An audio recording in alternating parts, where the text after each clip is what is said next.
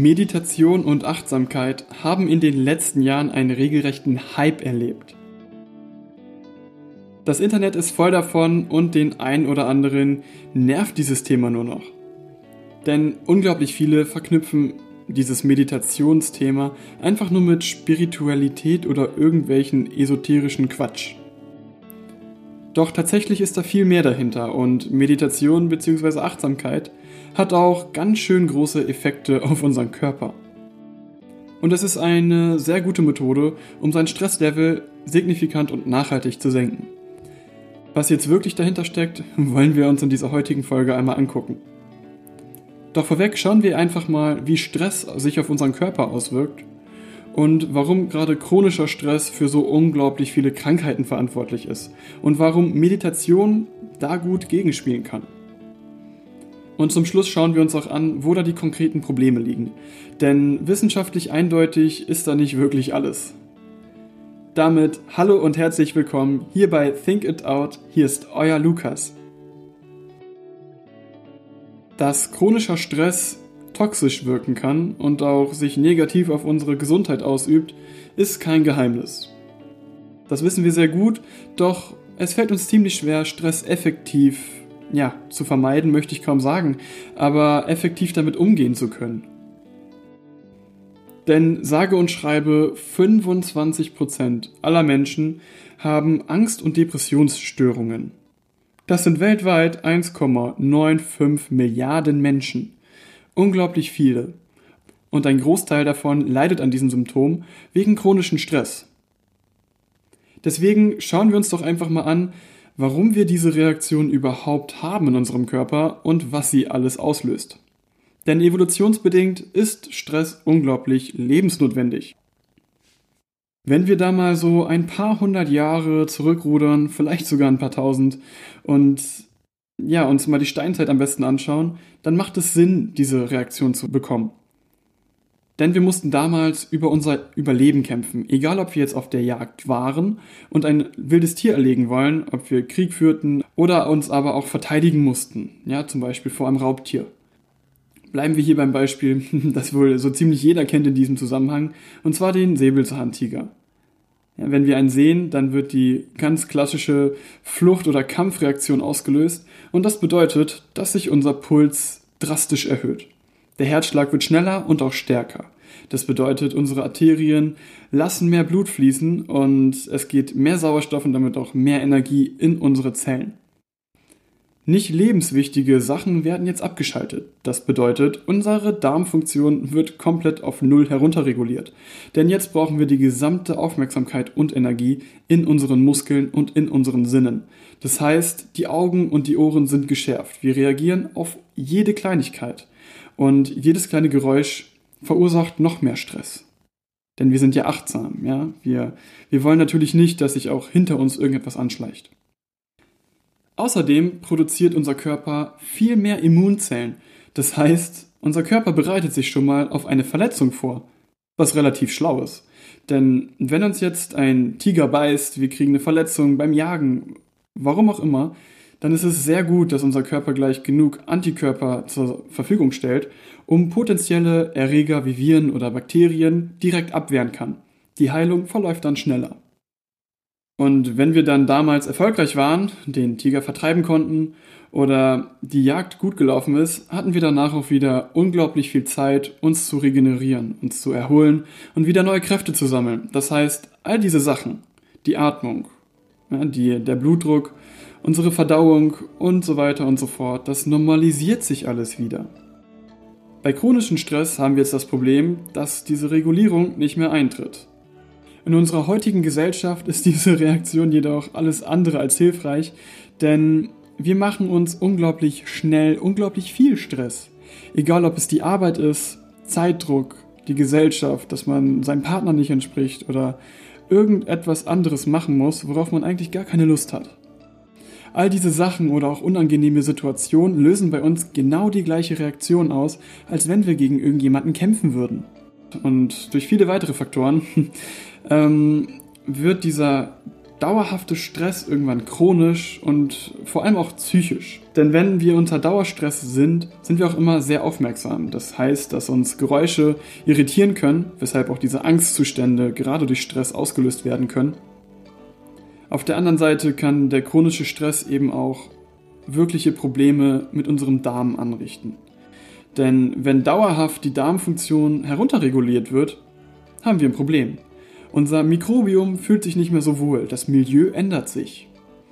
Und hier nochmal der kleine Verweis auf meine Mikrobiom-Folge. Wer da nochmal nachhaken möchte und wissen möchte, was sich da alles hinter verbirgt. Im Großen und Ganzen geht es um die Bakterien, die in uns drin leben. Wenn sich das Milieu ändert, verändert sich auch die Zusammensetzung unserer Bakterien. Und es kann dazu führen, dass mehr negative Bakterien sich vermehren und damit mehr Giftstoffe produziert werden können. Ja, denn die können mit unserem Körper relativ gut interagieren, die Mikroben.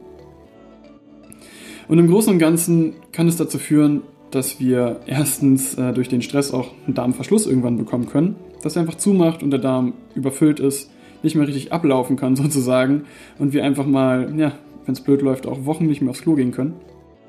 Auf der anderen Seite führt jetzt aber auch dieser dauerhafte Stress dazu, dass die Darmwand immer durchlässiger wird. Durch eine unglaublich komplizierte Kette an Signalen und Stresshormonen wird bei uns die Schutzschicht abgebaut in unseren Darmzotten, ja, die, unseren Darmzellen. Und das ist, ähm, die sind eigentlich dafür verantwortlich, nur bestimmte Sachen aufzunehmen und durchzulassen. Zum Beispiel Vitamine und Mineralstoffe, was ja auch sinnvoll ist, denn die Sachen wollen wir aus unserem Essen rausziehen. Wenn wir jetzt chronischen Stress haben, haben wir das Problem mit der Durchlässigkeit und das führt auch dazu, dass mal ganz schnell Antigene von Bakterien durchrutschen können, das heißt auch krankmachende Faktoren durchrutschen können, oder aber auch Essensreste. Da jetzt unser Darm aber auch sozusagen die Heimat von unserem Immunsystem ist und da die meisten Immunzellen produziert werden, einfach wegen dem Lymphsystem, was da unmittelbar äh, langläuft, interagieren die Immunzellen auch relativ schnell mit diesen Stoffen, ja, mit den Essensresten oder auch den Bakterien und dadurch kann es zu einer erhöhten Infektionsgefahr kommen. Das heißt, wir können schneller Allergien bekommen, aber auch generell einfach schneller Infektionen in unserem Darm. Und wie ja auch erwähnt, wird unser Immunsystem generell hochreguliert. Kurzfristig eine super gute Aktion, langfristig sorgt es aber dafür, dass unser Immunsystem nicht mehr akkurat funktioniert. Wir haben sehr viele unterschiedliche Immunzellen und durch diese Überproduktion ist unser Immunsystem in Anführungszeichen etwas verwirrt. Es kann nicht mehr akkurat auf ein Virus oder auf ein Bakterium eingehen und es sorgt dafür, dass wir anfälliger sind für Erkrankungen. Die Immunantwort kommt verzögert oder es wird sogar fehlinterpretiert. Und alles nur durch dauerhaften Stress. Es ist also kein Wunder, dass Stress wirklich einer der größten Faktoren ist für all unsere heutigen Krankheiten. Und Meditation ist jetzt eine Variante, diesen Stress eben zu verringern. Natürlich kann man da auch genauso gut einen ausgiebigen Waldspaziergang machen oder auch einfach mit seinem Partner kuscheln. Langfristig gesehen ist aber Meditation ein sehr effektives Mittel, denn man verändert dadurch auch noch ganz, ganz andere Sachen, die dafür sorgen, dass man einfach komplett anders mit Stress umgeht. Schauen wir uns am Anfang vielleicht erstmal ganz kurz an, woher überhaupt Meditation kommt. Ja, wahrscheinlich ist es keine große Überraschung, wenn ich jetzt sage, dass vor ungefähr 4.000 bis 5.000 Jahren Meditation aus der indischen Welt ja, stammt und ungefähr 1979 in den Westen übertragen wurde. In der Tradition hat natürlich Meditation relativ viel mit Religion zu tun, Spiritualität oder wie manch einer auch gerne sagen möchte, Esoterik. In unserer heutigen Welt hat das aber gar nichts mehr damit zu tun. Denn der gute Herr Kabat-Zinn hat 1979 die Mindful-Based Stress Reduction Technik eingeführt. Das ist eine Art Therapie über acht Wochen, wo die Probanden Techniken an die Hand bekommen und auch lernen, wie zum Beispiel Meditation, Bodyscan, Yoga und andere äh, Techniken, um ihr Stresslevel signifikant zu reduzieren. Dabei hat der gute Herr aber alle religiösen Parts entfernt und wirklich nur die körperlichen und geistigen ähm, Techniken beibehalten. Und gerade Patienten, die irgendwie jetzt komischerweise nicht auf moderne Medizin anspringen, etwa weil die Medikamente nicht wirken, weil chronische Schmerzen nicht vernünftig behandelt werden können, oder auch bei anderen Fällen wird diese, diese Therapie angewandt und es werden positive Effekte damit äh, in Verbindung gebracht. Tatsächlich im Bereich der Psychotherapie wird diese Technik immer weiter integriert. Und es konnte auch gezeigt werden, dass nachweislich Menschen, die an einer Depression leiden, nach so einer Therapie nicht so häufig rückfällig wurden, als wenn sie eine normale Psychotherapie durchlaufen hätten. Was schon dafür spricht, dass da sehr viel dran sein muss. Und auch Menschen, die keine signifikanten psychischen Störungen hatten, konnten durch so eine Therapie besser ihren Alltag bewältigen. Hier geht es also wirklich eher um diese Stressreduzierung. Auf der anderen Seite gibt es natürlich immer noch die klassische Meditation, die aber in der in unserer heutigen westlichen Welt auch nicht mehr wirklich was mit dem Original zu tun hat. Ich möchte auch hier gar nicht unbedingt auf die ganzen unterschiedlichen Techniken eingehen, denn tatsächlich ist Meditation eher dazu da, dieses Tool Achtsamkeit zu trainieren. Und genauso wird Meditation tatsächlich auch definiert. Als ein Mittel, als eine Praktik, regelrecht, zur Trainierung der Achtsamkeit, zur Entspannung der Muskulatur und zum Senken des Stresslevels. Das ist relativ allgemein gehalten, denn es gibt keine einheitliche Definition von diesem Wort weshalb das ganze Thema auch nachher noch ein bisschen problematisch wird, worauf ich später noch eingehen möchte. Doch bleiben wir jetzt erstmal dabei. Und was man sich jetzt unter Achtsamkeit verstehen kann, ist genauso schwammig, denn als Achtsamkeit wird eine Art Eigenschaft bzw. auch Fähigkeit beschrieben, die wie folgt ausschaut. Achtsamkeit ist einfach der achtsame Umgang in seinem Leben. Das bedeutet, dass Geschehnisse, also eine aktuelle Situation, nicht bewertet wird, möglichst objektiv betrachtet wird und auch keine Emotionen mit hineinfließen sollen. Man soll ganz im gegenwärtigen Moment sein und solche Sachen wie Güte, Toleranz und Geduld mit an den Tag legen. Man kann darunter das systematische Verbessern seiner Wahrnehmungsfähigkeit verstehen. Das ist auch wieder sehr, sehr allgemein und je nachdem, in welches Buch man guckt, ändert sich das ein bisschen. Die Kernintention ist aber immer die gleiche. Man soll quasi immer über seinem Ego stehen, nicht unbedingt seinen eigenen Interessen nachgeben, sondern wirklich versuchen, sich immer einen Schritt zurückzunehmen und auch seine eigenen Gedanken, vor allem die, beobachten und nicht werten. Doch kommen wir hier jetzt nochmal zu den Wirkungsmechanismen. Denn es gibt schon einige erstaunliche, messbare biologische Prozesse, die in Verbindung gebracht werden mit Meditation und Achtsamkeit. So konnten in mehreren Studien nachgewiesen werden, dass Menschen, die unglaublich lange Meditationserfahrungen haben, eine andere neuronale Verknüpfung haben. Das Gehirn von denen funktioniert tatsächlich ein bisschen anders. Und das nur durch jahrelange Übung. Und wo ist jetzt der Unterschied zwischen einem in Anführungszeichen normalen Gehirn? Der Unterschied ist vor allem, dass die graue Substanz, also die Netzwerkverbindungen mit den Zellen untereinander, vorne im präfrontalen Kortex viel dichter ist als bei normalen Menschen oder bei Meditationsanfängern. Und das ist auch gerade dieser Bereich, der für Emotionen zuständig ist.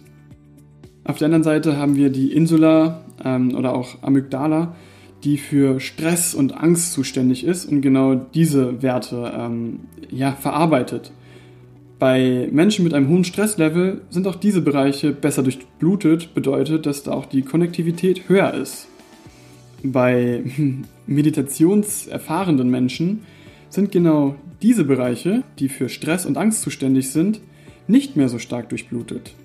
Tatsächlich ist da sogar die Grausubstanz etwas weniger geworden.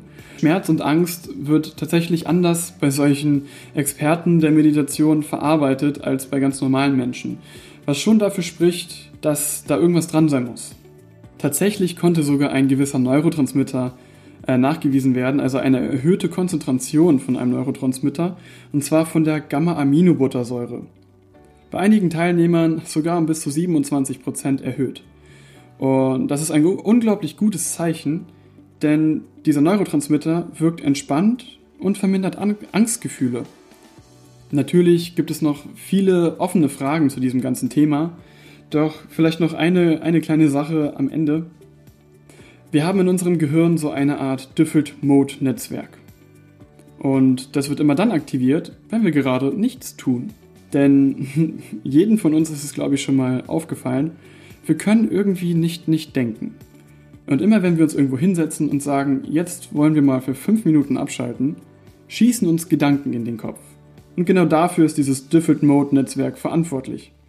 Das heißt, es wird mit Tragträumerei in Verbindung gebracht, aber auch ähm, ja so eine Art Erinnerungsbooster für Sachen, die wir noch tun müssen, die wir getan haben. Und dieses Different Mode Netzwerk wird auch mit unserer Aufmerksamkeit in Verbindung gebracht.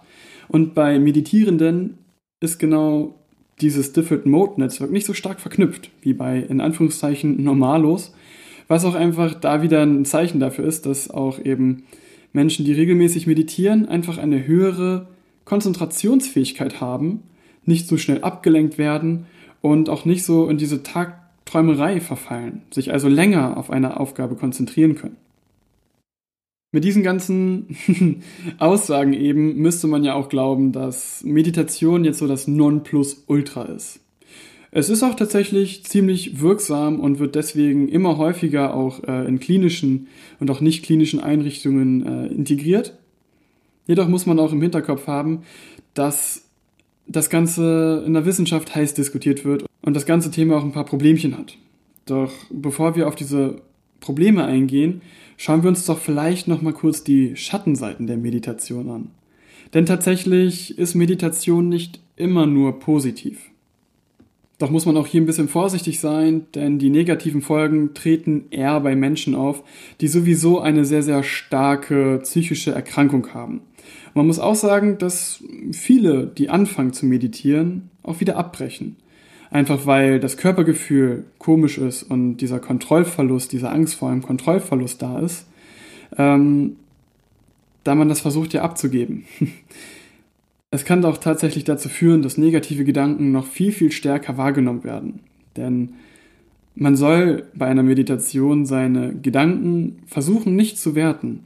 Wenn die Gedanken aber nur negativ sind, voller Selbstzweifel und auch teilweise vielleicht sogar Hass, dann führen Meditationen im schlimmsten Fall dazu, dass solche negativen Gedanken noch verstärkt werden, sogar bis hin zu einer Psychose. Meditation und Achtsamkeit stehen aber auch immer wieder in diesem Kontext der ständigen Selbstoptimierung. Es macht keinen Sinn, zwangshaft zu meditieren, um danach leistungsfähiger zu sein. Denn die ganzen genannten Eigenschaften, mehr Konzentration und Leistungsfähigkeit, kommen mit dem geänderten neuronalen Netzwerk. Und bis man das wirklich sich angeeignet hat, vergehen Monate bis Jahre. Da, da ist Fleiß hinter und es macht keinen Sinn zu sagen, ach, ich meditiere jetzt 10 Minuten, wenn ich das gemacht habe, bin ich danach leistungsfähiger. Und wenn man dann sogar noch Stress empfindet bei dem Meditieren, macht man das Ganze nicht besser. Lieber also wirklich mal alles stehen und liegen lassen und sich dann Zeit nehmen, anstatt es jetzt schnell, schnell auf Teufel komm raus zu versuchen, sich runter zu regulieren nur um danach weiter arbeiten zu können. Außerdem ist auch hier dieses sogenannte Spiritual Bypassing ein großes Problem. Und damit ist einfach gemeint, dass die Probleme dann in Anführungszeichen wegmeditiert werden. Durch Meditation lösen sich die Probleme nicht. Man muss sie natürlich immer noch angehen, man muss sich ein Problem stellen, man muss mit den Menschen reden, mit denen man zum Beispiel ein Problem hat. Und Meditation ist da einfach nur ein Tool, um vielleicht besser damit umzugehen. Es kann jedoch dazu benutzt werden, um solche Probleme einfach zu verdrängen. Und dann mache ich ein Problem nur schlimmer, denn irgendwann kommen all diese Probleme immer wieder hoch. Vor einer allgemein krankmachenden Eigenschaft bei Meditation muss ich aber nochmal warnen, denn das sind regelrechte Einzelfälle mit einer krassen Vorbelastung. Und sowieso sollten solche Späße jetzt wie Meditation oder Mindful Based Stress Reduction immer mit einem Facharzt abgeklärt werden und am besten hat man immer einen Meditationslehrer, der einen da auch vernünftig an die Hand nimmt und einen das beibringt. Das ist sehr wichtig, gerade im therapeutischen Sinne. Obwohl dieses Thema Meditation mittlerweile scheinbar sehr, sehr gut erforscht ist, fehlen aber immer noch die statistisch signifikanten Werte.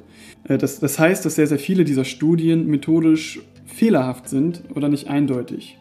Und wie es eben sich vielleicht auch schon mal äh, so angedeutet hat, sind diese Begriffe einfach nicht zu operationalisieren. Das bedeutet, dass man diesen, diese Begriffe nicht eindeutig definieren kann. Damit man in der Wissenschaft jedoch etwas beweisen kann, muss eine Definition eindeutig sein, damit man etwas überprüfen kann, sonst geht es nicht. Und das ist auch schon das erste große Problem bei diesen ganzen Sachen.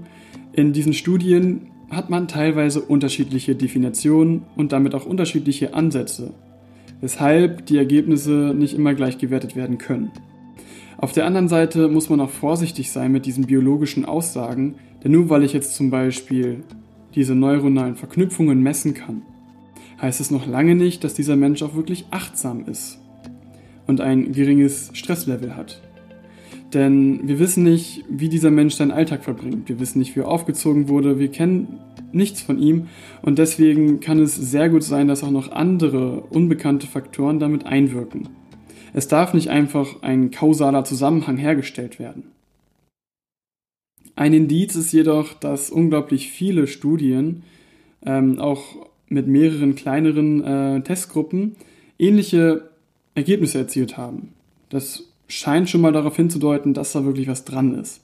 Denn auch diese Verhaltensweisen, die dann solche Menschen an den Tag legen, sind im Schnitt positiver. Sie können besser mit Stress umgehen, sind leistungsfähiger und sind auch empathischer. Bedeutet, sie lassen auch, also geben öfter ein Lob und werten auch Aussagen nicht immer auf sich selbst. Bedeutet, sie können gut mit Kritik umgehen.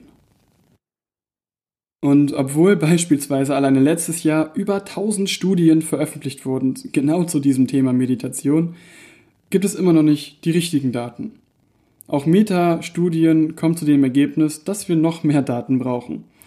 Denn sie stehen alle vor dem gemeinsamen Problem, auch wenn sie mehrere hunderte und tausende Studien durchforstet haben, um äh, Antworten zusammenzufassen.